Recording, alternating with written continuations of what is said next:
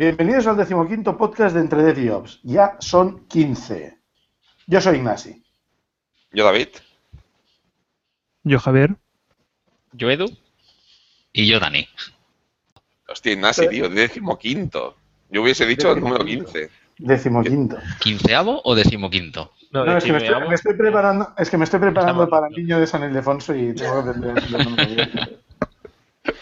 Me han dicho que me podrían coger, ¿eh? No sé. Sí, sí, sí. Yo creo que con el, con el vestidito este que te ponen con el traje, yo, yo pagaba para verte, tío. Me han dicho que me afeite, eso sí.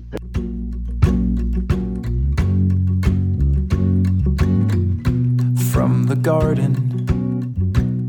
Tenemos pendiente hablar de unos cuantos eventos a los que hemos ido. Javi, ¿puedes empezar tú? Pues para empezar, un evento que no tiene nada que ver con informática, pero sí con los podcasts. Eh, estuve en la JPod.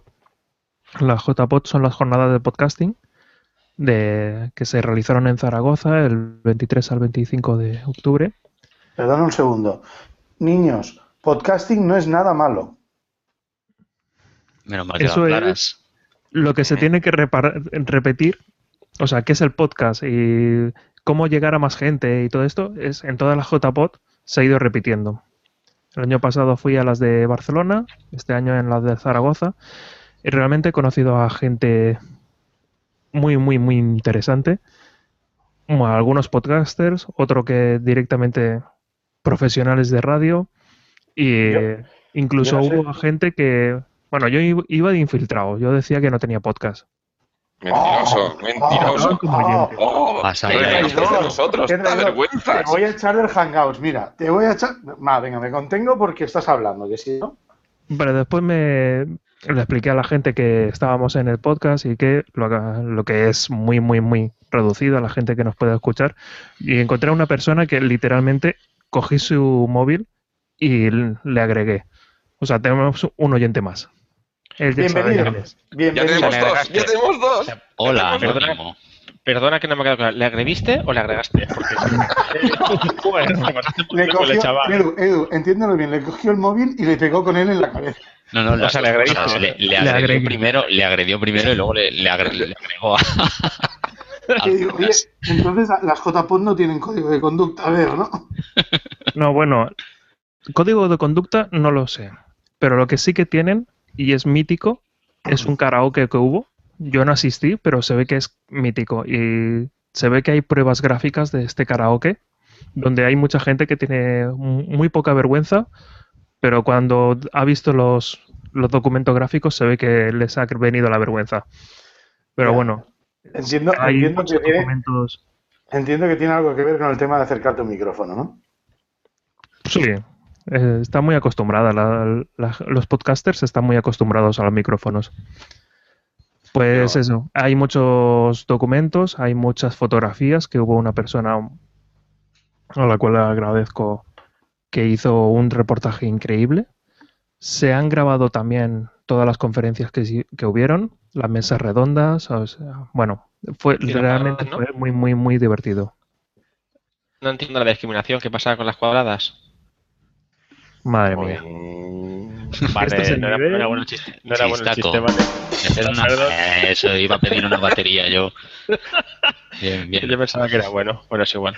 No te tu cabeza sonaba mejor, ¿no? Sí. vale. Lo petó, ahora lo petó, pam. Entonces, un tema, Javi. ¿Qué estamos haciendo mal? ¿Por qué solo nos oyen tres personas? Y, y, y, nosotros somos cinco. yo, paso, yo paso a meter en el móvil que tengo, tengo solo 16 gigas y lo meto cosas importantes. Yo paso a meter...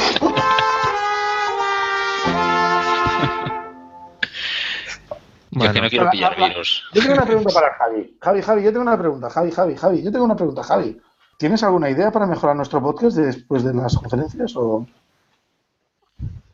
En edición de audio, muchas. Y después el otro tema está la temática, que somos lo que se le llama podcast nicho. Pero en nuestro caso es aún más. ya nos dan por muertos. ¿Eh? Joder, está al nivel también. Vale, ha estado bien, esa ha estado bien. Ha estado bien. Perdona, ¿no? Repítelo eso, como que no. ¿Algo más, Javi? Pues no, o sea, más que nada, eh, los interesados en las JPOT y en el podcasting en general pueden encontrar mucha información. Y así, las próximas serán en Málaga. Las JPOT 2016 serán en Málaga. Las fechas eran aproximadamente también en octubre. ¿Van ahí la gente de tiempo, de tiempo de culto? ¿El qué? El tiempo de culto, ¿sabes? ¿Te conoces ese podcast? No.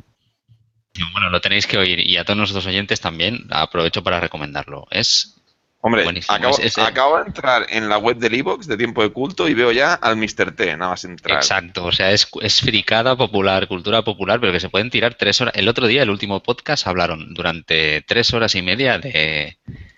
Bueno, el último que escuché, que era uno antiguo. Tres horas y media de Pressing Catch.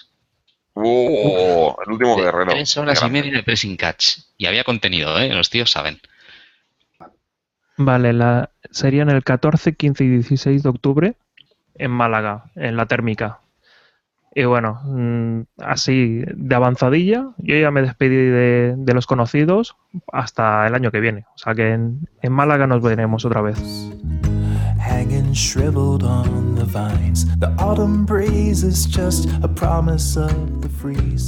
Asistimos a la Python San Sebastián, cariñosamente llamada PIS. Eh, es un evento. Sí, el nombre no. Bueno, el nombre de la asociación también tiene su tela porque se llama ACPIS. Normal. Normal, normal.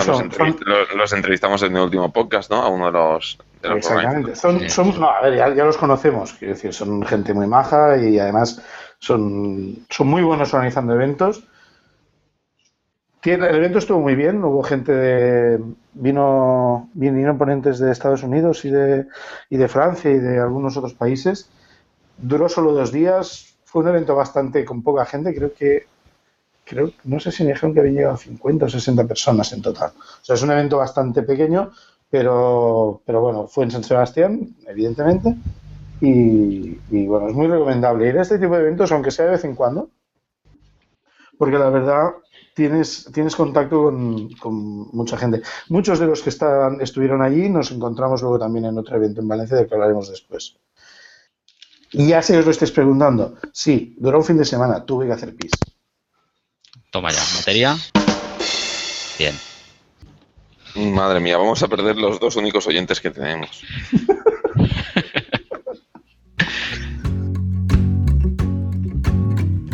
The season's fleeting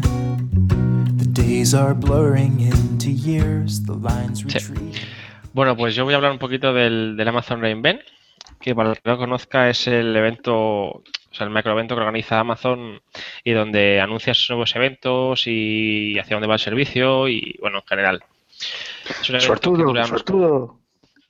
Suertudo, sí. Bueno, sí, la verdad que tuve mi empresa agradezco a mi empresa que me llevara, la verdad, porque es un evento bastante chulo de ver. No repetiría, ahora os digo por qué, pero para ir es un evento que es interesante y, bueno, es lucrativo en cierto modo. ¿A quién viste? ¿A quién viste? ¿A quién viste? ¿A quién viste? El evento dura unos cuatro días, normalmente, y está enfocado, bueno, en general a partners y a usuarios, porque hay una feria de partners donde puedes conocer a mil empresas. O sea, eh, para mí el Reinvent es el evento donde todas las empresas se llaman Cloud asterisco. O sea, cualquier empresa que busque, empiece por Cloud, estar, estar allí. O al revés, asterisco Cloud. Eh, el evento para mí es, espectacular porque ah, la verdad que Amazon sabe organizar eventos, pero por otra parte, una cosa que no me gustó era la, afluencia de gente, o sea, era, era un evento masivo, eran, si no recuerdo mal, unas 20.000 personas, quizá algo menos. Y a pesar de ser el hotel, o sea, se organiza en Las Vegas, perdona que te lo he dicho, se organiza en Las Vegas. Este año ha sido, creo que será ahí siempre, en el Hotel Venecian, que tiene una sala de exposiciones bastante grande, pero a pesar del tamaño de esa sala, dime, dime. ¿Ese no sale en el CSI? Es posible, es decir, en Las Vegas salen muchos hoteles y muchos casinos. Es posible.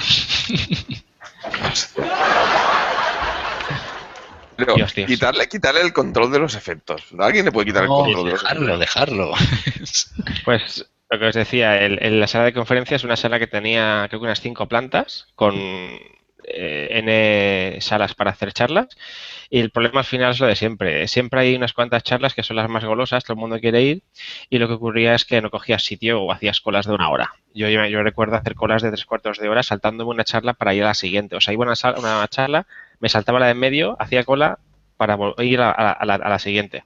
Por ejemplo, las de Docker, las de Netflix, pues eran bastante interesantes y había mucha gente. También el hecho de tener que subir y bajar pisos, pues había atascos de gente por las escaleras mecánicas. O sea, yo creo que es un evento chulo, pero que, sobredimensionado. Yo creo que, al menos bajo mi punto de vista, yo haría un evento igual, pero con menos gente. O sea, yo prefiero ir a un sitio que sé que hay menos gente que no saber que es un sitio que mucho. O sea, prefiero calidad antes que cantidad. o sea, perdona, que voy a ¿Alguien no ha entendido a eso todavía? Perdona, perdona. Para mí el problema, bueno, lo vuelvo a decir. El, problema es que.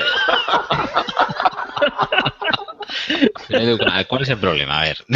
el problema es que mucha gente, mucha gente Oye, Edu, Edu, ¿y de las novedades así de Amazon que había así de...? Novedades interesantes, pues, por ejemplo, fue muy divertido la keynote que hizo, no recuerdo nunca el nombre del CEO de Amazon. El Bezos, el Bezos este, ¿no? No, no, bueno, el de Amazon, el de, el de Amazon. El de Amazon Web Services, no el de, no el de Amazon. Era AWS. Vale, vale, sí. Sí, el de Amazon Web Services. Pues eh, fue divertido porque fue un fue en toda la boca Oracle. Si busquéis el vídeo de la keynote, veréis que empieza a hacer comentarios sobre cierta empresa de bases de datos. Y es un, es un zasca un poco Oracle. Eh, y entonces anuncian varias herramientas enfocadas en la migración de datos entre tipos de, de motores de SQL. Entonces, como para salir de, salir del mal, ¿no? Era así un poco, vamos a salir del... Sí, al bien de Aurora, ¿no? Al, bien de ellos, sí. Claro, correcto, correcto. Eh, otra cosa súper curiosa era el, Amazon Snowball, que es una caja indestructible. ¿El qué? Me encantó. Eh, ah, pues, este, es lo del disco duro este que va en una caja de 50 es una caja indestructible para mover datos. ¿Cómo, cómo? ¿Qué es? No, es una caja, eh, más o menos como un maletín, un poquito más grande, que puede almacenar, no recuerdo cuántos teras de datos como máximo, que está cifrado el contenido. Sí, pues no recuerdo exactamente la capacidad. Que sirve para que tú puedas coger, pedir el, pides este aparato, este, este servicio, te lo dan, tú envías tus datos y los llevas y los mueves hacia Amazon de una forma segura y, resistente, porque antes tenían un servicio eh, o supongo que todavía lo tendrán, que tú puedes enviar un disco duro. Pero claro, un disco duro por el camino se lleva golpes eh, y puede ser que al final llegue lo que llegue. Pues este, esta caja hacían vídeos de demostración que la tiraban de un quinto piso, no sé dónde, y rebotaba y no se, y no, se rompía, una, paranoia. O sea, fue una fue, fue, divertido ver el, evento este. Luego más, más servicios, eh, pues si no recuerdo más, más servicios de cara al, al, Big Data y al Data Analysis de, de Kinesis, no recuerdo los nombres. Y no recuerdo alguna cosilla más. Bueno, también creo que soporte, bueno, más soporte de otros lenguajes en la y no recuerdo ahora mismo una cosilla más.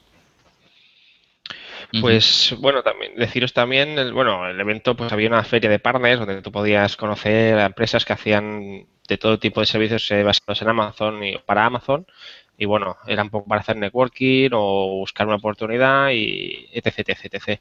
Se habló mucho de, de microservicios, se habló mucho de Docker hubo bastantes eh, charlas interesantes de, microservicios y de, Docker. Y bueno, y poco más, un evento enorme y bueno, es interesante asistir, pero lo que decía antes, demasiado masificado y era, era difícil llegar a ver lo que querías ver, pero bueno. Porque a ti te gustan los eventos más pequeños, ¿verdad? Yo prefiero eventos pequeños, con menos gente y que puedes más o menos asistir a lo que quieres. Porque al final este, te digo, yo no me, no me pasó, pero fue curioso. Un compañero que fue que asistió conmigo vio una avalancha de gente en las escaleras mecánicas. O sea, en una escalera que bajaba, otro que subía, en un pasillo se cruza la gente que sube que baja, nadie podía avanzar, pero la escalera sigue moviéndose. Hostia. Entonces, imaginaos, ¿no? Imagínate la gente queriendo ir a las charlas para arriba, para abajo, era, pero era, era, ¿eh? A ver si esto sería alguna actividad de estas, eh, of, the event o algo así, o de entretenimiento. Venga, vamos a hacer, ahora vamos a hacer una pirámide humana, venga, va. Una gincana, una gincana. La verdad que el evento, otro, otra cosa a destacar del evento es el, replay, que es una fiesta que hacen para todos los asistentes, que es brutal. O sea, eh, era brutal. Una fiesta eh, que estaba yo creo que todo el mundo que asistió al evento, o sea, el recinto donde lo organizaron era brutal, con una puesta en escena con un DJ, una performance de la hostia, con comida gratis. La verdad que eso sí que fue bastante eh, chulo, eh, a eso sí que volvería cada año. No, pero la verdad que si tenéis la oportunidad de asistir, pues yo creo que es interesante, pero sí, como decía Ignasi, yo prefiero eventos más pequeños, que conoces a más gente, a, quizá más fácil conocer gente cercana y buscar intereses que no un evento tan masificado. Pero bueno, supongo que ya esto es una cosa de gustos. Vale. Pues ahora va. Ahora vamos, David y Nach. Una preguntilla, Edu, que, me falta de sobre este tema, que no, has dejado nada clara. ¿Tú eres más de eventos grandes o pequeños? Vale. perdón, perdón, seguimos. yo la estaba esperando. Había que decirlo. hay, que decir, que Daniel no se, ha llevado, no se había llevado todavía un timbal con un chat. Gracias, gracias. Estoy, me siento honrado. Ahí, ahí, bien. Has estado a la, a la altura. The stories end to leave, another to begin to start anew. Pero bueno, bueno, ahora siguiendo con Amazon, el pasado 5 de noviembre en Barcelona tuvimos el primer AWS Summit de Barcelona. Sí, perdón. Amazon. Yo todavía tengo unas entramos, al debate, entramos al debate. quietos. Lo de primero es un poco así, ¿no? Porque no, es, lo que iba a decir. Ya, ya discutimos en, en, en, podcast pasados. Sí, sí, sí. A la hemeroteca me remito. Eh, que eso de primero, lo llamaron primero, pero realmente no era el primero, ya no ha habido. No, no, por lo menos era el segundo. Porque si llamas Split ya había habido uno. Pero bueno, a ver, pues según ellos era el primero, que no era el primero. Y si hay alguien de Amazon escuchándonos, por favor, que nos corrija, ¿eh? Sí, sí, sí. De los dos que tenemos, uno es de Amazon, que nos corrija. Entonces, bueno, básicamente fue en la fila de Barcelona, que es la, bueno, es el Palacio de Congresos que tenemos por aquí, donde se hacen casi todas las ferias más importantes. Y bueno, fue un evento de un solo día, eh, que explicaron las novedades más importantes que, que vio Edu en el, en el Reinvent. Por ejemplo, todo el tema del, estaban divididos en una main track donde hablaban más de, negocio quizá y luego habían un par de salas más, una que era más técnica y la otra no me acuerdo muy bien a qué estaba enfocado. ¿Fuiste? ¿A cuál? A la otra. No, por eso. Como no fui, no me acuerdo. Entonces, yo estuve en las técnicas y en la, y en la general. De hecho, me parece que fui a la general, eh, vi las dos, las dos de bienvenida y luego estuve todo el rato en las técnicas. En las técnicas y comiendo, porque comida nos cebaron como cerdos. No sé tú, Nach, pero yo disfruté. ¿Vale? Yo disfruté, había comida. Yo quiero, decir, yo quiero decir varias cosas de este evento en relación a los otros anteriores a los que he ido de Amazon en Barcelona. Porque claro, como no tenemos... Claro, nosotros, David y yo, por ejemplo, y bueno, Javi también estuvo por ahí, pero los que estuvimos por ahí y tal somos gente normal, sencilla, no somos gente de alto standing como Edu. ¿Vale? Entonces, claro, mm, creo que escaleras mecánicas no había. Sí que había que subir y bajar escaleras, pero no había escaleras mecánicas. O sea, somos un poco más gente plana del, calle. Eh, además, no era en un casino, en la Feria de Barcelona, que, tampoco está mal, también hay que decirlo.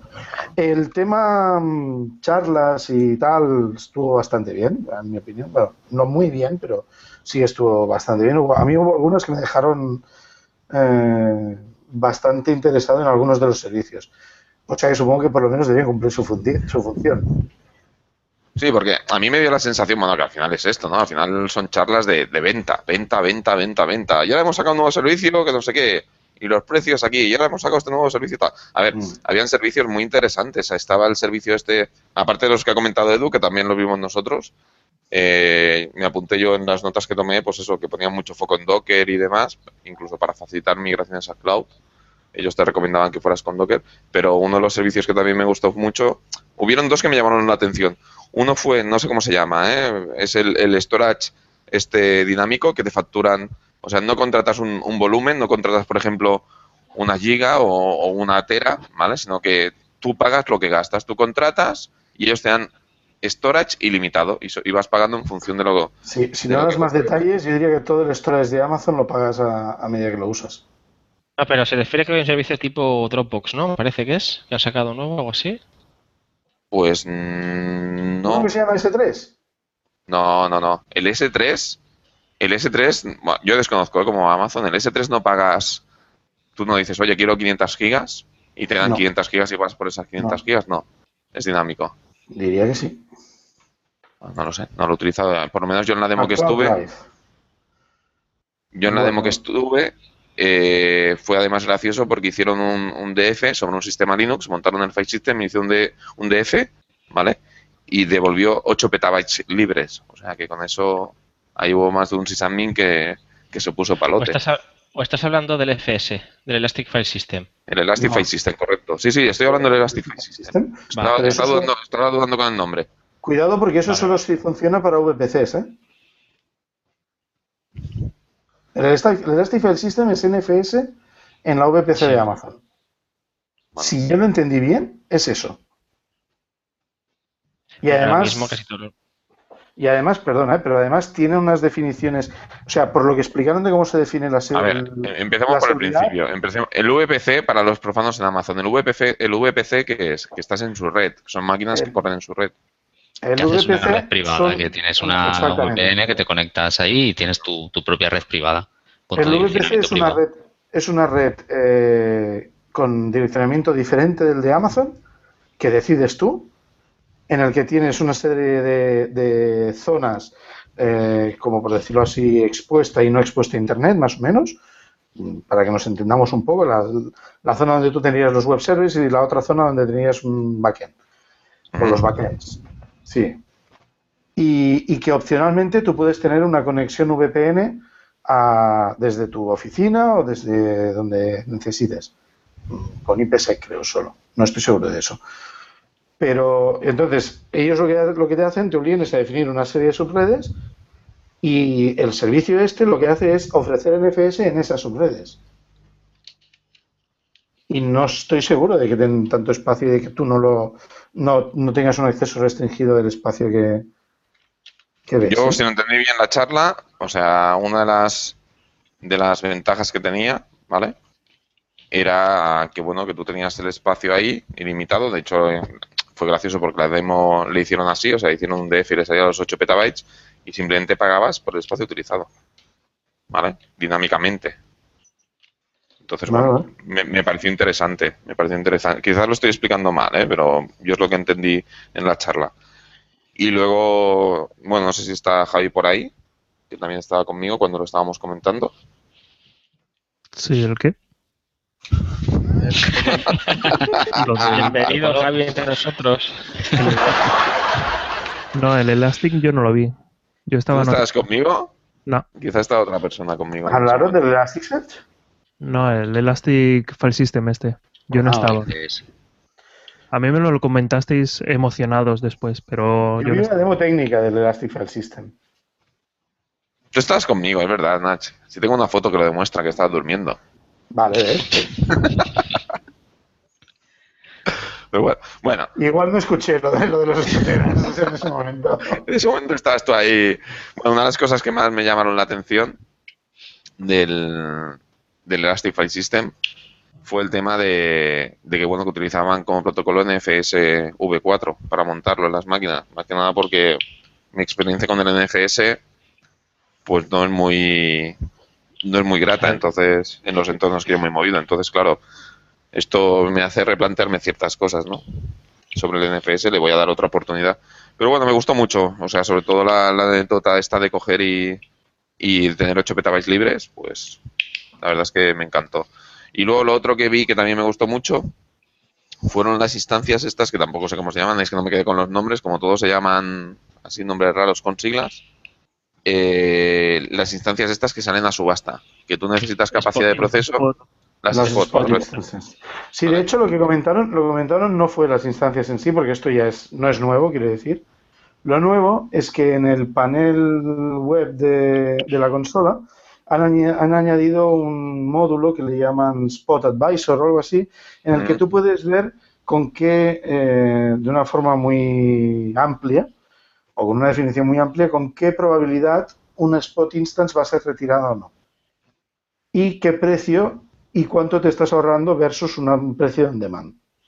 Es decir, las instancias que tú levantas normalmente en Amazon, en EC2, en el Elastic Cloud Computing, eh, son on demand, a no ser que haga reserva, que entonces son reservadas.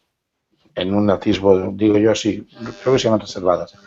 Y entonces luego están las spot, que son instancias que tú, en las que tú dices, yo quiero pagar un máximo de tanto, y cuando pasan de ese precio, porque hay demasiada gente que las pide, entonces te las quitan.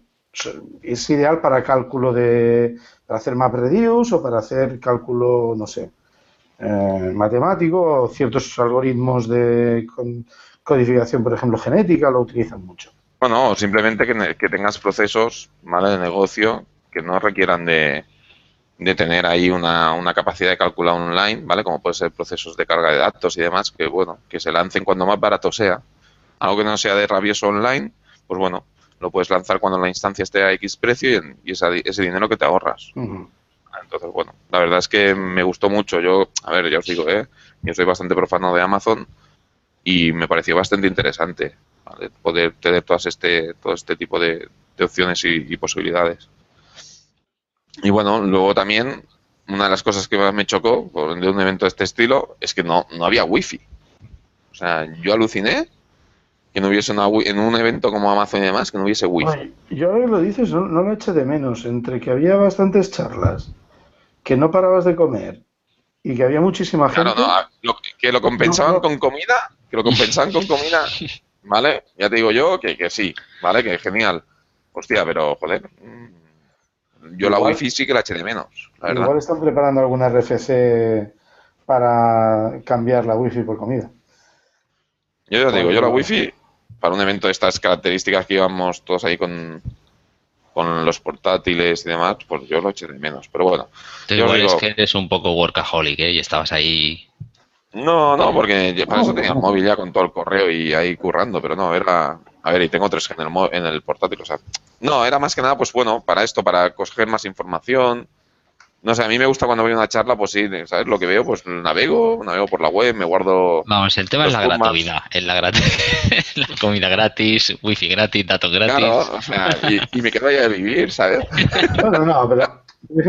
mira, por comparar un poco con la Reinvent, no sé si esto, Edu, lo visteis ayer, pero el, había, había en la Reinvent había esto de los cursos, de que podías sentarte en una mesa, te daban un portátil y te daban acceso a un entorno para hacer una práctica o incluso para creo que sí que creo que sí que había jornadas de training ¿eh? sí que había bastante eventos de training de desarrollo y tal. Pasa que yo y mis compañeros en general nos centramos en, en las charlas pero había de todo eh, más, más posibilidades que no solo asistir a las, a las charlas. Pero creo que recordar que sí que había algún alguna room de training para y supongo que sería eh, dices, estos labs quedan gratuitos y supongo que algún consultor, algún técnico de Amazon para ayudarte. Pero la verdad que no, no llegué a probar nada de eso yo. Aquí en la de Barcelona, y no es el primer año que lo hacen, si no, si no, si no recuerdo mal, eh, viene, por ejemplo, creo que es, creo que solo vienen ellos, viene Capside, es una empresa de aquí de Barcelona que son eh, certificados, partners certificados, ¿verdad? De Amazon y, pues te dan acceso a hacer pruebas y, talleres de online de Amazon. Y luego aparte había, no sé si lo hacía también Capside, lo hacían con otra empresa o lo hacía otra empresa, pero había un, rincón donde podías ir y hacer el examen de certificación. Pero era, tal como lo recuerdo, que también mi memoria es muy mala, era así como en un rincón pero como de cara a la pared. Te dan una silla, una mesa en un lado. Sí, sí. Una silla de esas de parvulario, así que cabes en cuclillas. No, no bueno, coña aparte, eh, a mí me gustó bastante. lo que iba a decir al principio sobre lo que me gustaba más de los que los otros los otros eventos de Amazon en Barcelona a los que había ido es el tema de la comida estuvo muy mejorado, eso está claro. Mm. Y la otra cosa es que el, eh, fue un evento en el que se intentaron meter, intentaron meter a más gente. Es decir, más gente no en el sentido de asistentes, que también, sino en el sentido de más empresas que participaban. Entonces, por ejemplo, estaba, había Claranet, era uno de los. Eh, ahora no tengo aquí la lista, pero estaría bien sacar la, lista de los sponsors, porque había bastantes sponsors en, en el, en el summit este de Amazon. Y esto es algo que está bien, porque una de las cosas que, que le dan valor a un evento así, es que haya variedad de... que no sea una empresa, que no sea una, una charla comercial. Bueno, tenías tu evento, tenías tu sala de charlas comerciales y te gustaba, ¿sabes? Para ver lo nuevo que venía. Pero a mí la verdad es que me gusta que podías elegir. Tenías las comerciales, las técnicas, luego estaba la sesión esta de formación que yo hice, estuve allí un rato y estuve probando también a ver qué tal era el entorno y demás. Sí, no sé, había para todos los gustos. Quiero decir que no es un evento comercial de Amazon para vender solamente Amazon, sino que a lo mejor pues había empresas que vendían también sus servicios allí dentro. ¿Relacionados con Amazon? Sí, seguramente. Pero bueno, no sé, que a mí me gustó que hubiese más gente metida en el de esto. Había, creo que he contado 16. Bueno, pero por lo que comenta Edu, en, ahí en el, en el de Las Vegas. 14 sponsors. Pero ahí, Edu, por lo que tú comentas, en el, de la Vega, en el de Las Vegas había mil y pico, ¿no? ¿O mil? Mm, de empresas. Sí de empresas No sé, pero la zona de, partners era enorme. Yo no sé cuántas empresas habrías. habría, pero 300 o 400 posiblemente. ¿eh? No, te sabría decir. Había muchos stands. Muchos, muchos. Bueno, eh, ¿qué viene ahora?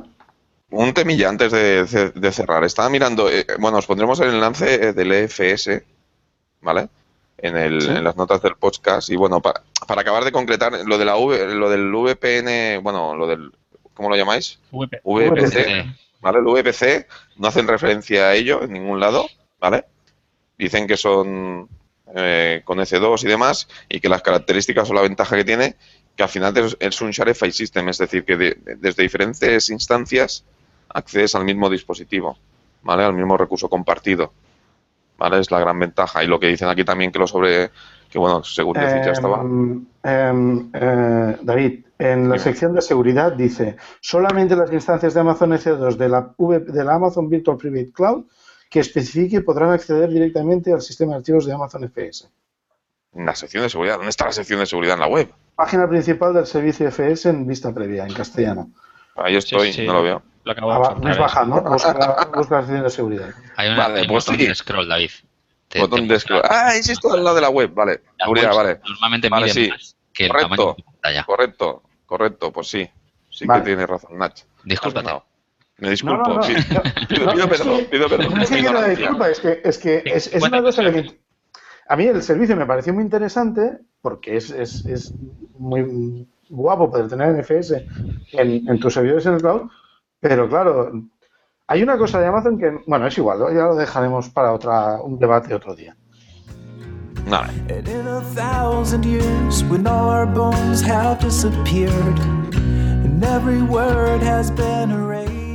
Siguiente tema. Siguiente tema. OVH.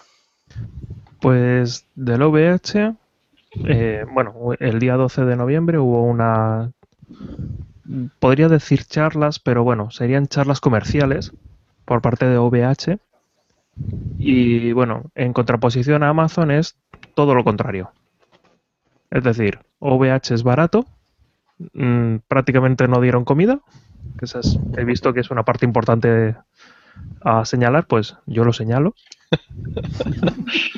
Eh, no, a ver, repartieron algo de comida, pero yo estaba eh, entretenido hablando con unos compañeros. Un, chusco, de pan y te llevan migajas por la mesa. Más o menos. No, digamos que no fue la cortaban, cortaban un fuet y iban, iban repartiendo los slices como si fueran cartas. Venga, va, ala, uno para cada uno. Os comisteis esta cuerda del El tomate te lo tienes que untar tú en el pan. Eh, digamos que era peor. Lo que imaginéis, peor. No, la cosa es esa. Eran unas, charlas comerciales. Y, lo de la comida, lo que pasa es que me entretuve con, unos compañeros que, que estuve hablando allí. Y cuando me quise dar cuenta, ya había desaparecido la comida. Es que no se puede hablar. Correcto. El, el enfoque era totalmente comercial. Solo vi una charla que explicaron un, algo sobre Docker, pero bueno, es que todo lo demás era comercial de somos los mejores, pero sin ejemplo, es decir, PowerPoint total. No hubo un, algún momento donde pusieron un DF y salió 8 teras, no. 8 petas. 8, petas, perdón.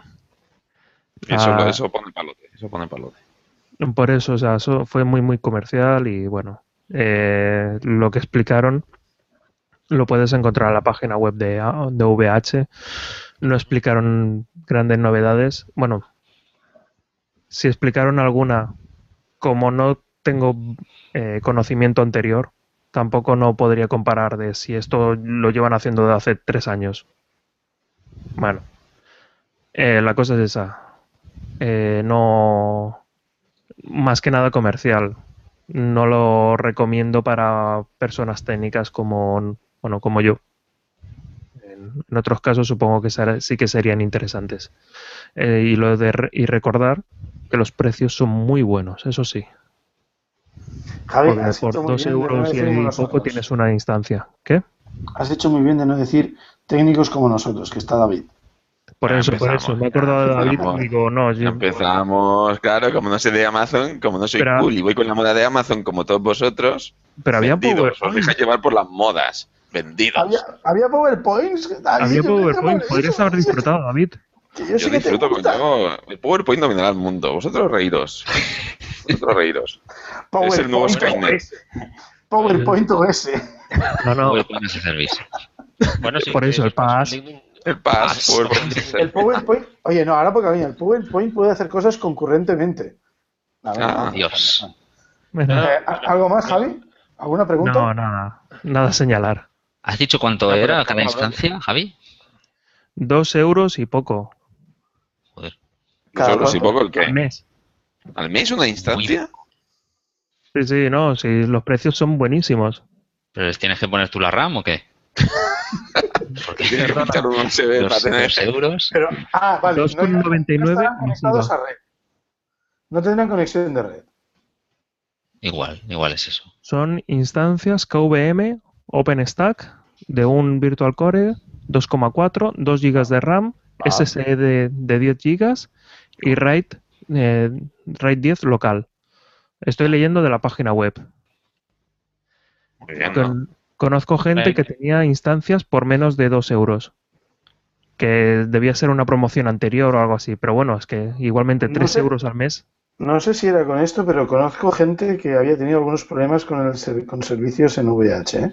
Creo que era con eh, servidores no virtuales. O sea que igual esto lo hacen mejor, no lo sé. También es cierto que VH es un proveedor que yo no lo he usado nunca, pero la gente que conozco es un poco ambiguo en cuanto a sus opiniones, o ambivalente, o no sé cómo decirlo. Vamos, que hay gente que le gusta mucho y que hay gente que no le gusta nada.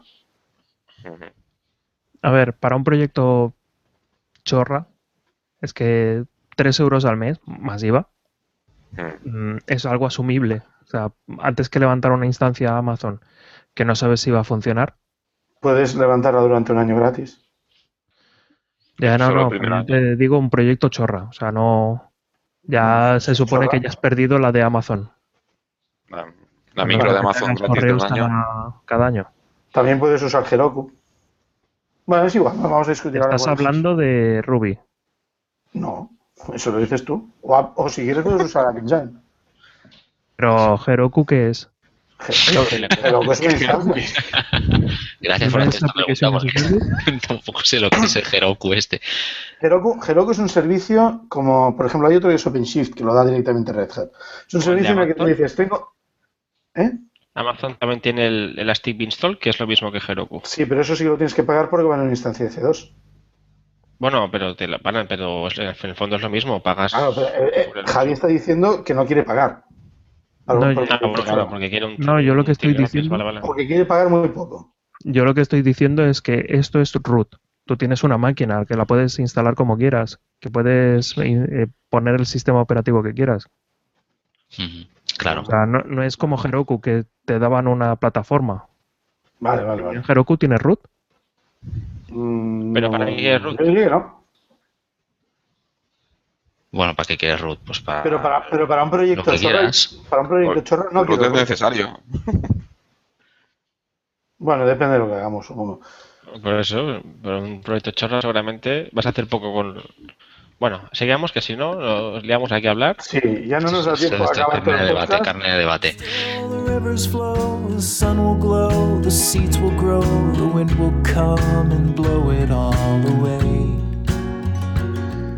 Eh, vale. Bueno, comentar más que. porque no pudimos ir. El tema es que se celebró ya la Distributed Matters aquí en Barcelona el 20 y 21 de octubre, 21 y 22. No me acuerdo. No, fue en noviembre esto. No recuerdo los días, 20 o 21 creo que era. Y no pudimos ir porque teníamos otros compromisos, pero sí que sorteamos un par de entradas entre... No, sorteamos una entrada en, el meetup de DevOps Barcelona. Creo que era el de DevOps. Ahora no estoy seguro. Sorteamos una entrada, básicamente. Queríamos agradecerles a los organizadores de, de la Distributed Matters eh, que se acordaran de nosotros. Y, y bueno, veremos el año que viene si podemos combinarlo de otra manera para ir y vernos allí.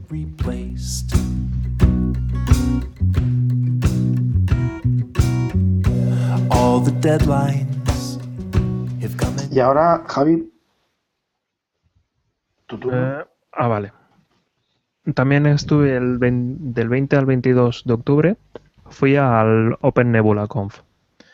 Open Nebula es un software de, mm, podríamos decir de forma rápida y de forma rápida, es un cloud privado. Sería lo que es una competencia a OpenStack, pero en fácil. Es decir, siempre había la, la idea de OpenStack es complicado y la forma fácil de utilizar lo mismo que podría montarse en OpenStack es OpenNebula. Y realmente estuve revisando, fui al, al primer día que era en el taller, aprendí muchísimo de OpenNebula, me gustó mucho, me gustó mucho más que OpenStack por su facilidad, es que realmente es muy, muy, muy, muy, muy fácil. Disculpa un segundo. ¿Qué? Niños, si alguien, si un, un desconocido os ofrece OpenNebula en la calle, aceptadlo. esta está bien, esta, me ha gustado. ¿eh? Eso, cuidado. Eso me ha gustado, eso me ha gustado. Y bueno, em, eh, para más información, ya en su momento escribí un, post en el blog donde diferenciaba las, las charlas, porque había algunas que eran técnicas, otras que venía alguien que realmente lo utilizaba, o sea, bueno. Yo quiero hacerte una pregunta. ¿Tú, tú, que has, tú que has tocado un poco OpenNebula y, bueno, OpenStack, ¿qué le ves a OpenNebula que no le hayas visto a OpenStack? Facilidad realmente facilidad. ¿Por qué? Eh, cuando hice el laboratorio de OpenStack años A y lo tenemos en el blog, donde explicaba cómo montar un OpenStack para laboratorio y todo esto, te digo, tardé bastante en poder montarlo, en poder eh, planificar y, y, poner en la máquina funcionando el OpenStack. Y eso que utilicé el RDO que es una versión de OpenStack súper fácil que ha creado la gente de Red Hat. Hmm. Eh, y en cambio, OpenNebula instalé, fue un, prácticamente un siguiente, siguiente, siguiente, y ya tenía funcionando la máquina. Pero es que para mí, el, o sea, lo que abarca cada proyecto es muy diferente. ¿El qué? O sea, tú con OpenStack te puedes montar un Amazon privado. Y OpenNebula también. ¿Tú tienes un, un block storage como EBS o como lo que tiene, no recuerdo el nombre en OpenStack y todo esto? Swift, eh, bueno, lo que sería un S2, un Swift, un, un S3, un... O sea, todos estos también lo tienes en el Open Nebula. Y el ah, Identity Management y tal, lo tienes también hecho en el Open Nebula y... Eh, sí, espera que recuerde. Tenía algo de identidad, no sé si es tan completo como el Open. algo de identidad porque, si no recuerdo mal, en una charla que dieron eh, sobre Open Nebula en el grupo de Sudoers Barcelona, eh, alguien mencionó que estaba orientado a ser multitenant. Es decir, a que podías sí, servicio y dárselo a distintos clientes para que lo usasen de forma aislada. No solamente eso, sino que en las charlas, en una de las charlas que hubo, se explicaba la universidad de no sé dónde, no recuerdo, que lo que tenían era, eh, ellos tenían aparatos muy grandes, habían puesto toda la máquina en Open Nebula y entonces venía el departamento no sé qué, o sea, realmente era una especie de cliente, pero el cliente interno, que le daban al departamento tal tienes tantas horas o tanto, no recuerdo cómo lo dividían, pero que tenía capacidad de utilizar tanto. Y a mm. otro cliente, eh, o sea, dividían las máquinas en los proyectos, en la capacidad, para que no viniese un departamento y se comiese todas las máquinas. Tienes cinco gallifantes de computación. Sí, algo así era. Les daban un valor y entonces podían utilizar durante no sé cuántas horas tanta CPU y tanta RAM o algo así. No, no, recuerdo. Pero realmente es que me, encantó la idea. Y, es, y había, no me acuerdo qué empresa que se había preparado una interfaz porque también tiene unas APIs que puedes mm, llamar de cualquier forma. Y entonces habían preparado unas APIs, no me acuerdo si era en Node o en JQuery o como fuese, que tú tenías tu interfaz que era similar a, a DigitalOcean. Y realmente tú llegabas no te interesa saber nada. Simplemente llegabas como cliente, mm, quiero una máquina que me haga esto y fuera. Realmente con esa interfaz era tan fácil porque porque tenías una API detrás que era quien realmente tenía que trabajar todo lo que se tenía que trabajar y sobre todo es eso era multitenant no sé a qué nivel de, de, especificación pero al menos de rol de grupos o de lo que de administración o lo que sea tenía divisiones Interesante. Sí, sí. No, por eso, Open Nebula como club privado me encantó. Y es más, eh, la extinta máquina con OpenStack ahora tiene un Open Nebula. Cuando tenga tiempo, podré hacer un laboratorio. La gente de. Oh, y un artículo para el blog también, ¿no? Correcto, porque el mío ah. es de. El último artículo es el mío y es de hace mucho tiempo. Sí, ¿no? Somos un poco perros escribiendo artículos, la verdad. La cosa es esa. En el, la gente de Open Nebula le comenté, porque ellos nos, nos proporcionaron la entrada para poder ir a la conferencia. Y aparte. Gracias, por cierto, gracias, gracias. Y tanto. gracias. a Edio, ¿no? ¿Nos la dieron a Edio? Sí. Ah, pues gracias, gracias. Me, me, me, encantó tanto el taller que les pedí permiso para poder replicarlo en la página web. Pero claro, o sea, y me, me dijeron que podía hacer lo que quisiera, o sea, que, que me daban poderes para todo, pero lo que quiero es no coger todos sus datos y copiarlos, sino quiero replicarlos otra vez. Entonces tengo el, la instalación, la hice, ya te digo, fue súper fácil, pero no he tenido tiempo para poder preparar el taller este. Pero ya te digo, es muy, muy, muy fácil. Y era lo que todo el mundo repetía. Es súper fácil manejar esto. Una pregunta, si Javi. se encuentra con un hombre que va por la calle diciendo cómo mola Open Nebula, ese es Javi. Correcto. Una, cosa, Javi. Eh, ¿Grabaron las charlas y los talleres? Se grabaron todas, pero yo no he recibido ningún correo conforme que pueda verlo ni nada. Y si lo he recibido, lo he perdido. Revisaré a ver si hay alguna posibilidad de ver las charlas. Entiendo que no, no sé si lo harán público, pero al menos a los asistentes supongo que podríamos acceder, no lo sé.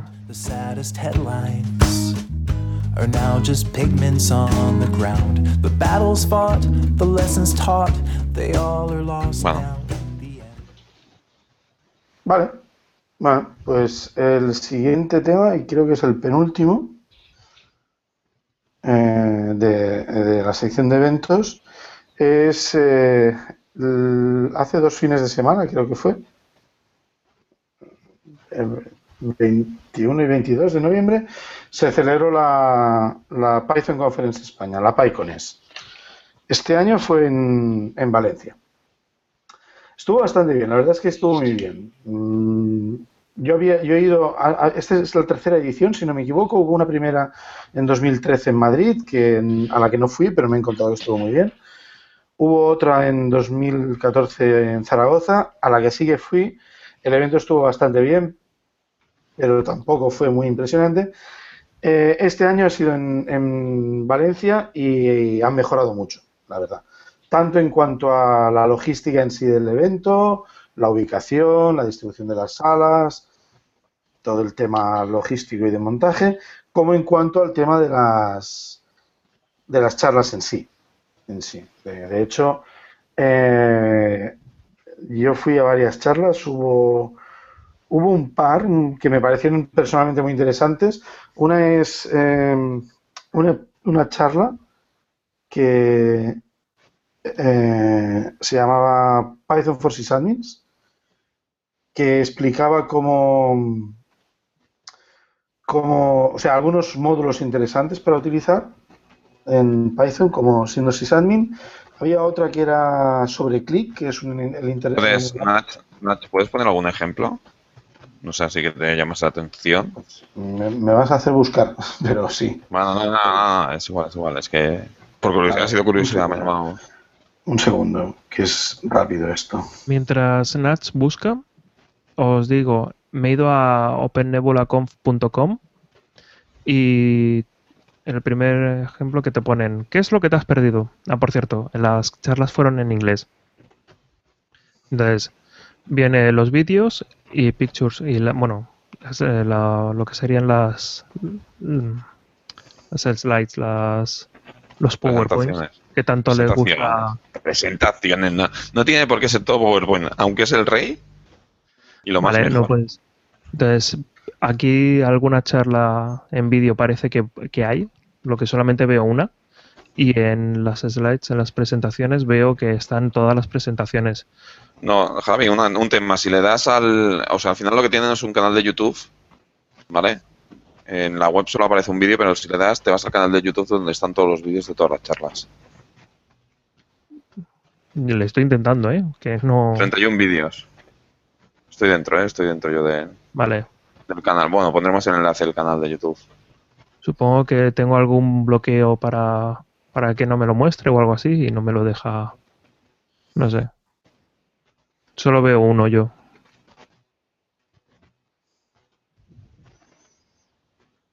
Bueno, pues eso, han puesto, y esto no necesitas password para poder entrar, o sea que está público para todo el mundo. Son muy recomendables. Pero bueno, ya sabes que soy un fan. Un fanboy. Mm. Tenemos los fanboys de Amazon que son el Nach y el Edu. Y el fanboy de OpenNebula, que es el, el Javi. Yo fanboy de PowerPoint. ¿Y tú? Pero, Dani, ¿de qué eres? fanboy? ¿Yo, de, de Amazon, de Amazon. Perdón, perdón, no, estoy de acuerdo, no estoy de acuerdo. Yo no me toco. y, el Dani qué? ¿Tú con qué te tocas, Dani? Yo soy Technology Agnostic. Toma ya. Buah, buah, buah. Yo me caso con el que haga las mejores cosas. Eso suena, eso suena no a concepto hipster, tengo que decir. vale, vamos a ver, vuelvo, vuelvo con lo de esto. Sí, había. A ver, ahora lo he vuelto a perder. Por ejemplo, una de las cosas, una de las cosas que explicaban era pues como era, era una charla muy sucinta y solo utilizaba librerías de la Standard Library de Python, con lo cual no se iba a cosas demasiado alejadas de una instalación de Python peladita. Pero sí hablaba de cómo gestionar, por ejemplo, paths, em, eh, cómo crear o borrar o validar o comprobar directorios, ficheros, enlaces, tipos de, ficheros y demás, o los permisos, cómo también eh, leer información sobre el, input-output, CPU, datos de la memoria, lanzar procesos y subprocesos y cosas por el estilo. ¿Vale? Todo esto con la Standard Library de Python.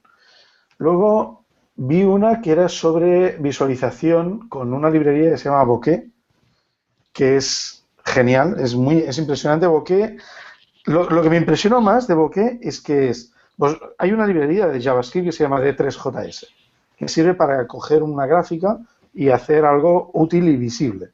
Útil porque es interactiva y, y visible porque la ves y la entiendes. Puedes hacer gráficas bastante entendibles con muchos detalles y características como colores interesantes o, por ejemplo, ponerla sobre un mapa, cosas de este estilo. Lo que pasa es que quizás es, un problema personal mío, pero es en JavaScript y entonces es muy duro de, de, aprender, o sea, de ponerte tanto en eso como para realmente utilizarlo. Lo bueno de Bokeh es que es una librería que la han implementado para Python, pero también la están implementando para otros lenguajes, que permite utilizar no sé si utiliza por debajo de 3JS o no, pero utilizar JavaScript para crear gráficas interactivas desde el mismo lenguaje Python. tal manera que tú en Python dices, quiero una gráfica que tenga, por ejemplo, eh, por defecto ya tienen el zoom, las opciones de zoom y de crop, y, y, entonces tú le das los datos, el, el se encarga de crear la gráfica y mostrarle y de gestionar eh, con JavaScript todo el, la interacción, puedes decirle, eh, quiero que le pongas tooltips, como los mensajitos estos que salen al pasar el mouse por encima de uno de los elementos de la gráfica o cosas así. Además, la charla estuvo muy bien. Em, porque eh, ahora no recuerdo el apellido, pero el chico, se, el chico de la Dios se llama, se llama Alejandro, no recuerdo el apellido, pero pido disculpas por eso, pero bueno. Eh, la dio muy bien y, fue más allá de las típicas charlas en las que te hablan de alguna, de alguna herramienta o de algún producto y, y se limitan a decirte lo que puedes leer en un manual en 10 minutos. Este no, este fue más allá. Este incluso explicó cosas que se han encontrado, que se han acabado, de los que ha acabado reportando bugs o incluso haciendo algún pull request. O sea, que, además el chico tenía mucha, mucha gracia al dar la charla la dio muy rápida y tal. ¿Qué más charlas vi interesantes? Hubieron varias. Eh, están por publicarlas en vídeo, creo que todavía no han salido, así que si salen... Eh, luego también vi una charla que hablaba sobre eh, optimización de código en Python. El tema es interesante, pero lo que fue más bueno de la charla, o lo mejor, fue el ponente en sí. Porque nos estuvo riendo a todos muchísimo, casi toda la charla. Yo creo que es la charla más divertida que he ido en mi vida, de todas las charlas que he ido. La cuestión es que él es un físico que está, creo que está haciendo un doctorado en astrofísica, o sea, doctorado en astrofísica. Quería hacer un programa en Python para crear visualizaciones gráficas utilizando ray tracing de agujeros negros, al estilo como, el agujero, como se ven en, en Interstellar. Que, bueno, usan el ray tracing para simular el efecto de la luz en los objetos que provoca el cambio de, gravedad que hay en los eh, agujeros negros.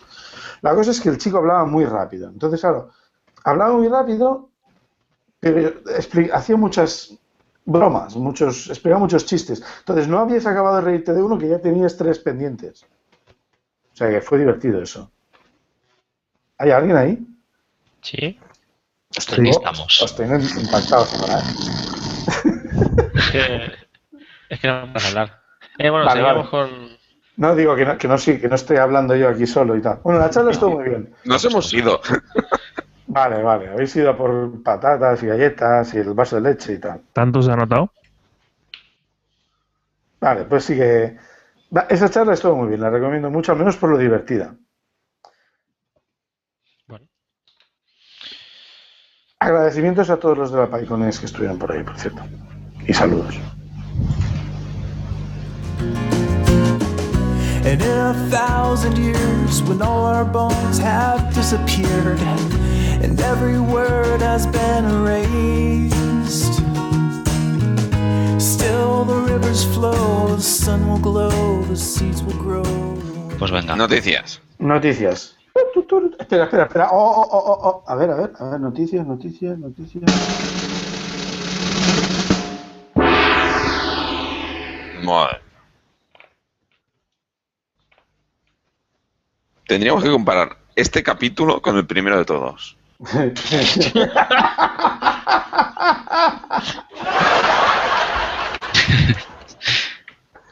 Madre mía. Como. Bah, bueno. we are just a memory replaced. Eh, venga, va, empiezo yo con las noticias. Eh, bueno, el pasado día 3 de diciembre salió ya en, beta pública eh, el servicio Let's Encrypt. Este Let's Encrypt es un proyecto de la Linux Foundation eh, que básicamente lo que busca es dar una CEA o facilitar una entidad certificadora para certificados eh, que requieran nombre de dominio. Los más habituales son los certificados de servidores web. Entonces, son certificados gratuitos que no cuestan ni un duro y que, bueno, yo sé que más de una empresa como VeriSign y demás, seguro que se está revolviendo, se está revolviendo por ahí. Entonces, bueno. Sí, sí. a ver, estamos, está en beta, ¿vale? Tuvieron una primera beta cerrada que me parece que este fue, fue limitado a unos 26.000 certificados o generado unos 26.000 certificados para un poco ver la, la, plataforma, ver la infraestructura y demás cómo se comportaba. Y ahora ya está en beta pública, o sea, cualquiera puede, puede coger y pedir un certificado para su servidor web. Eh, la manera de funcionar es bastante diferente de, de los que, de por ejemplo, lo que es el, el design No sé si habéis pedido alguna vez certificados, pero bueno, os piden todos vuestros datos personales, email de confirmación, etcétera, etcétera. Entonces aquí funciona de una manera totalmente alternativa. Tú te bajas un clientito, ¿vale? Que se instala en máquina. El cliente es open source, lo tenéis en GitHub, de hecho te puedes bajar directamente el repositorio. Dicen que sacarán paquetes para las distros más, más bueno, las principales distros como Debian, Ubuntu y demás. Y ese paquete, pues bueno, eh, de momento parece ser que todavía no, pero el objetivo es que este paquete hasta desde el propio, desde el propio cliente puedas pedir el certificado y te configure hasta el web server y todo con los certificados que pidas. Puedes pedir tantos certificados como quieras. Por lo que he leído, en la documentación no permite certificados wildcard, es decir, no permite certificados asteriscos para todo un dominio, son certificados de nombre completo. Y de momento hay clientes solo para Linux y BSD, ¿vale? Para la beta. Dicen que cuando ya salgan en fase final también habrán para Windows basados en PS1. Entonces, bueno, todos aquellos que se animen a probarlo, yo creo que, es, una, es una gran oportunidad. O sea, te ahorrarás unos eurillos y bueno. Eh, ¿Qué fiabilidad da los navegadores habituales con este con esta CA nueva? ¿A qué te refieres? ¿Si te lo, si te lo valida como certificado correcto? Exacto. Bueno, si te, en las fax, la primera pregunta que hay es esa, ¿sabes? O sea, se ve que utilizan como... Yo, leí que la, la, CEA de, o sea, la root CEA de Let's Encrypt ya ha sido firmada por... Por Identrust. Eso es, sí, por Identrust. Claro, o sea, entonces, si tienes de intermedio que está en casi todos los browsers, claro. ¿vale? Se ve que tiene algún problema con los Windows XP, ¿vale? Los Windows XP eh, no tienen esas CEAs puestas, pero se ve que por el resto ya te la validan. Y bueno, y a nivel para pedir certificados, si os vais a la, a la, bueno, a la web del propio proyecto, os dicen los comandos a ejecutar, es ejecuta un comando, ¿eh? o sea, es ejecutar un comando, el propio cliente ya se conecta, te genera el certificado, se lo baja, lo instala, te configura el, el, el, el servidor web con ese certificado.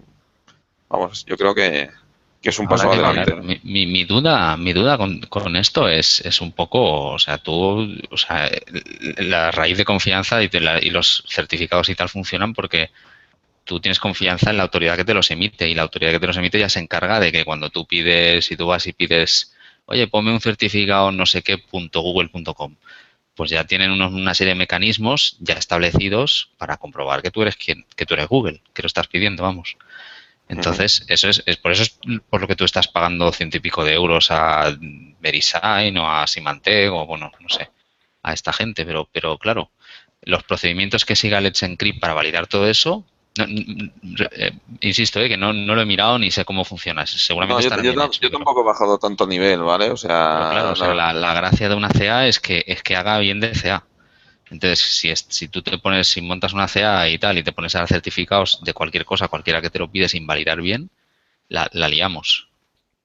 eso ya, te digo, o sea, eso no. Yo creo, yo aquí lo estuve pensando, cuando leí como un poquito cómo funciona y demás, lo estuve pensando. Y, y a ver, al final también tú pides sobre un. Ya te dicen, ¿eh? son certificados de nombre de, de, dominio, o sea, con lo cual se basan mm. sobre dominio. Entiendo que delegan en el quien contrata el dominio de dar todos los datos. Tú al final cuando vas a pedir un certificado para, cuando te das de alto un dominio, ahí sí que facilitas todos tus datos.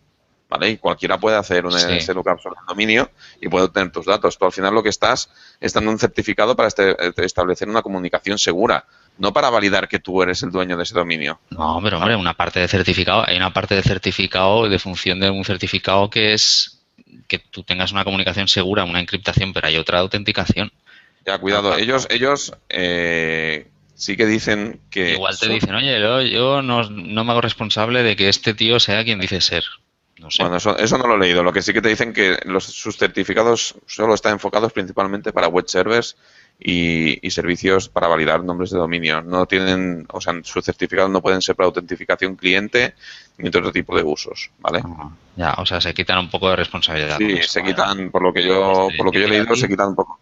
Claro, entonces, claro, el certificado, pero entonces, claro, o sea, tú como usuario, cuando vayas a navegar a un sitio y veas que tiene un certificado de Let's Encrypt, claro, ¿qué pasa? Metes ahí tu tarjeta, si estás comprando algo en la tienda virtual o tus datos, ¿qué pasa? ¿A quién se los están dando? Eso es una cosa. Bueno, esto daría para un debate, seguramente, y estamos hablando también sin conocer. Sí, a ver, yo creo. Los procedimientos que siguen y tal, pero es una cosa curiosa, ¿no? Yo es un tema que tampoco, la verdad es que tampoco me he metido mucho. Sí que tenía unas dudas que son las que he resuelto, ¿no? De básicamente lo que lo primero que ha preguntado Javi, ¿y esto mi navegador me lo dará por bueno? ¿sabes? Sí, eso sí, eso sí, sí. Entonces, claro, ya, ya es lo que leí de más. El pormenor, también leí el tema de que lo quería probar, lo quería haber probado para cuando grabamos este podcast sobre mi dominio, pero no lo he podido probar, no me ha dado tiempo. Quería probar a ver cuán difícil era y, y los pormenores, ¿no? O si realmente me pidían algo más de información, pero una de las cosas que sí que ponen es que ellos nacen con la filosofía de ahorrarte burocracia y trámites, es decir, ejecutas mm. el clientito, pides certificado y te lo bajan. Entiendo que delegarán sobre todo el tema de registro de dominio y demás que, que digamos que, la gente, que el propietario sea quien dice ser y tal. Sí, sí, sí.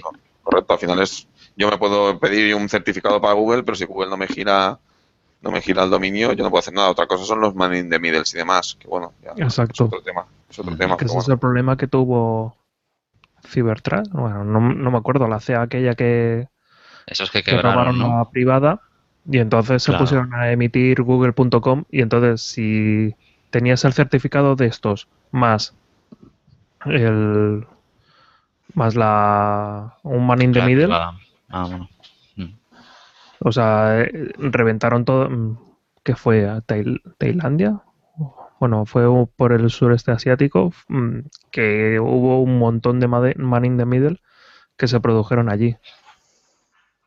Mm. Sí, me acuerdo, sí.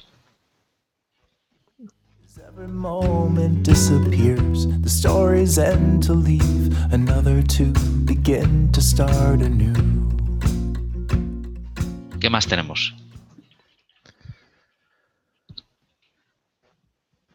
Edu. Eh, bueno, yo quería comentar un par de cositas. para los que no acudieron y los, para los que no se enteraron, hubo una charla bastante divertida eh, donde sacaron una cosita que se llama Dockercraft, que no es nada más y nada menos que un servidor de Minecraft que se conecta a tu servidor Docker y es capaz de representar en el mundo de Minecraft un contenedor con el que tú puedes interactuar. Y era bastante divertido. Es para juguetear un rato. Es un propio Docker, es una imagen de Docker que tú te instalas, se conecta a tu servidor Docker y cada vez que instancias un contenedor, te sale un contenedor en el, servidor de Minecraft que estás conectado con el que puedes interactuar. La verdad que la demo fue, bastante impresionante y curiosa y divertida de ver. Al que esté aburrido en su casa tenga un rato, pues puede juguetear con esto. Pero, pero entonces, si quieres hacer algo con el, con el Docker, ¿qué vas? ¿Con el muñequito de Minecraft y le vas dando puñetazos? Eh, no, tiene un botoncito. Si miráis, si miráis los vídeos, eh, pues tú entras, estás en el servidor, ves como, una, ves como una islita y ves cajas que son los contenedores. Y tú puedes entrar dentro, hay un botón que es encender o apagar o destruir, por ejemplo. Puedes interactuar con él. Son buenísimos. ¿Y si, vienen los zombies, qué pasa? No, hombre, no hay zombies, tío. Ah, mucho habrán procesos zombie. ¿Y puedes ir con caballo? Dime. Nada, nada. Yo solo no conozco lo suficiente, no conozco lo suficiente del mundo Minecraft como para hacer bromas aquí. Lo siento mucho, chicos. Yo solo, yo solo una reflexión. ¿Cuánto tiempo libre tiene la gente para invertir haciendo esto, tío? hay gente que incluso se pone a hacer podcast. Solamente digo una cosa. Mirad el vídeo y ve, mirad la maravilla más grande del mundo. Dejaremos el enlace en el enlace en la web. ¿Dónde está el vídeo? Ah, vale. Uh And in a thousand years, when all our bones have disappeared, and every word has been erased. ¿Qué más? Edu. Eh, Javi, ¿quieres comentar tú el, siguiente artículo o lo comento yo? No, yo solo lo alabo. Tú coméntalo. Bueno, eh, para los que bueno, si seguís el blog de Netflix es bastante interesante. Eh, Netflix hace, no recuerdo cuánto tiempo trabaja el señor Brendan Gregg, que para el que no conozca es el autor de varias charlas que suele dar en la Velocity, creo, sobre performance de Linux, como herramientas avanzadas de al Next, todo esto. Y hizo un articulito que se llamaba Linux Performance Analysis in 60, bueno, eh, 60,000 milliseconds. Y habla de pues así brevemente de muchas herramientas, que muchas son comunes, otras menos comunes, de cómo ver el comportamiento de, una, de un servidor Linux, pues el uptime, el boomstat, el pitstat, el free tal, y es bastante es, interesante de leer. Es una lectura rápida, comentando conceptos que muchos que trabajan como si saben conocerán seguramente, pero bueno, es interesante el artículo. Hombre, la verdad es que eh, lo empecé a leer el otro día, no, no he llegado muy lejos, pero como conjunto de herramientas que tener así en un alias o en funciones de, de bash o algo así, parece bastante interesante. Hay que recordar que este hombre tiene en su página web eh, todo lo que es el performance de tanto de BSD como de Linux y eh, una de las de las herramientas que, bueno, herramientas es el perf, Linux perf, y la otra cosa es, eh, tiene unos gráficos que escribí un, post en el blog donde explicaba eso, que, este hombre es un genio y, aparte de alabarlo mucho, eh, estas gráficas son muy buenas para representan una especie de pila de, que va desde hardware hasta aplicación y entonces ¿qué, utilidades tienes que utilizar para saber qué es lo que le está pasando en, en cada momento, qué es lo que está fallando. Por eso, lo único que puedo sentir para este hombre es admiración y por eso me emociona tanto al hablar de él. Em, aunque esta vez lo comparto, necesito, ah, señores de Google, por favor, en el, en el Google FX del Hangouts, póngame una bocina para saltar con unas fanboy alerts. Pues más o menos. Aunque esta vez lo, lo comparto. ¿eh? Recordemos que este hombre, la primera vez que lo vi, bueno, no lo vi, vi un vídeo suyo, era que le estaba gritando a una cabina. Ah, ¿este le gritaba a la cabina? ¿Este es el de la cabina? Y ah, este es, el tío, este es el tío del vídeo que le gritaba. Para los que, para los que no lo veáis, era una, este señor estaba haciendo monitorización de rendimiento de los discos de la cabina, del funcionamiento, y demostró que gritándole a la cabina producía tal alteración sónica eh, le producía tal vibración del disco que bajaba el rendimiento, si no recuerdo mal. Sí, sí, se veían los picos de latencia. Es brutal. Y a raíz de eso, lo, lo, vi en aquel momento, después descubrí que había estado trabajando mucho con, ah, ¿cómo se llama? El D-Trace de BSD, había estado trabajando también con el D-Trace de Solaris, perdón, no sé si la implementación debe ser de la él, pero bueno, había trabajado mucho con, Solaris, por eso estaba trabajando en una empresa que se llama Yoyen, que tenía una versión de Illumos propia que se llama, bueno, no me acuerdo. Eh, era una versión de Open Solaris propia. montaban sus plataformas sobre esta versión y ahora está contratado en Netflix y bueno, eh, digamos que hay, corren rumores de que está cambiando totalmente la plataforma interna que tiene Netflix. Ah, sí, pero. Pero Netflix está en Amazon, ¿no? Sí. Está, sí. está, cambiando, está cambiando la estructura, digamos, de, de, cómo. Sí, o sea, está cambiando. Si antes se utilizaban Linux, ahora utilizaremos Linux con el perf, con eh, bueno, se sabe que está cambiando cosas, no, no, se sabe exactamente el qué, pero bueno, este, eh, este, ahora este, tiene... o sea, esta persona que cargo ocupa. El jefe de, de operaciones. Creo que era Dios, pero... no, no, eh, no lo sé, era... Eh, no, Esta gente seguramente se pone títulos del estilo Performance Evangelist y cosas así, ¿no? Que va por ahí cantando a los cuatro vientos las bondades de, de Trace. Correcto, es que él tiene un libro de Trace y, es eso, o sea, la utilización de FreeBSD con el de Trace a, través de este libro realmente es una maravilla. Es, aumenta el performance increíble. Si de Trace se pudiese migrar a Linux de forma correcta, mm, porque he visto algunas aproximaciones como el System Tab y cosas similares, pero no era exactamente lo mismo porque el de Trace realmente era una maravilla. Entonces, eh, seguro que, que él conseguiría el performance mm, incrementarlo de una forma increíble. Y es eso, en muchas charlas del Velocity Conf se le ha visto comparar la misma máquina ejecutando un código desde un Solaris.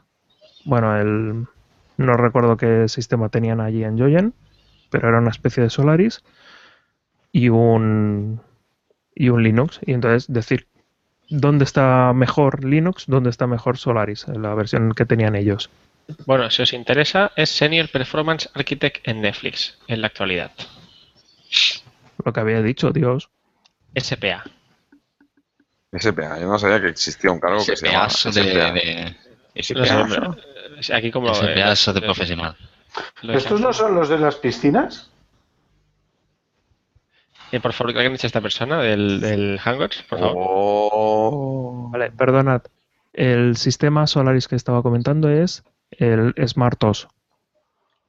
Ah, es el que usan para la plataforma. Sí, sí, sí. ¿Es más alto que quién? ¿Más alto que quién? Joder. bueno. Batería, batería.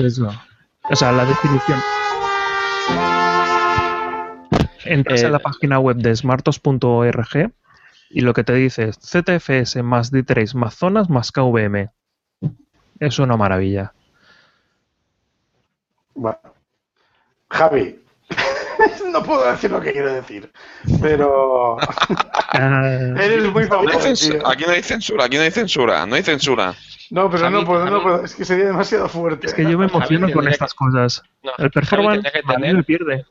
O sea, Javi, si eh, Javi, tenías que tener un botón como el data para desactivarte el chip de fanboy. En vez del chip emocional como el data, el chip de fanboy. Sería más feliz, tío. Más mira eso. Es que se pone tan nervioso que le cuesta acabar las frases. Va a hablar ah, y entonces va a volver. Ah, ah. Se emociona, tío, se emociona. Es, todo, es todo amor. No me veis, pero estoy llorando, ¿eh? De alegría.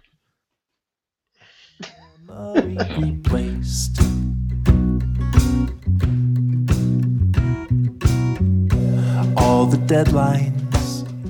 Pues ya está. bueno, sí, sí, ya lo tenemos todo por hoy.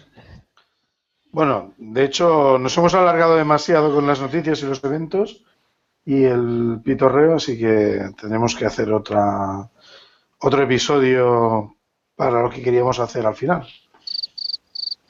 Vale, pues nos vamos despidiendo. Pues bueno, yo soy David. Yo soy Edu.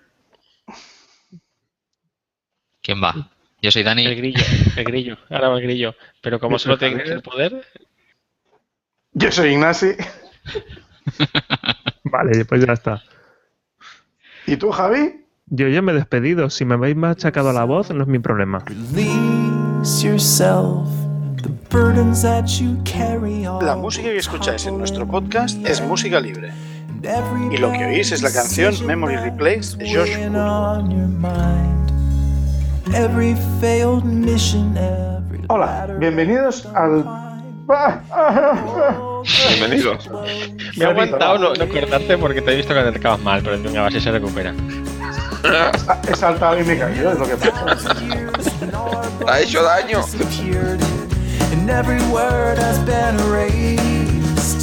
Voy, ¿eh? Hola, bienvenidos al decimoquinto podcast.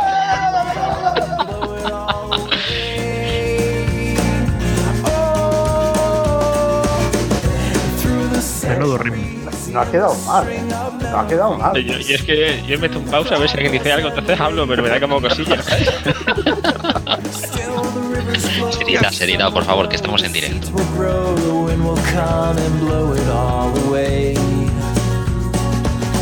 Are just a memory replaced.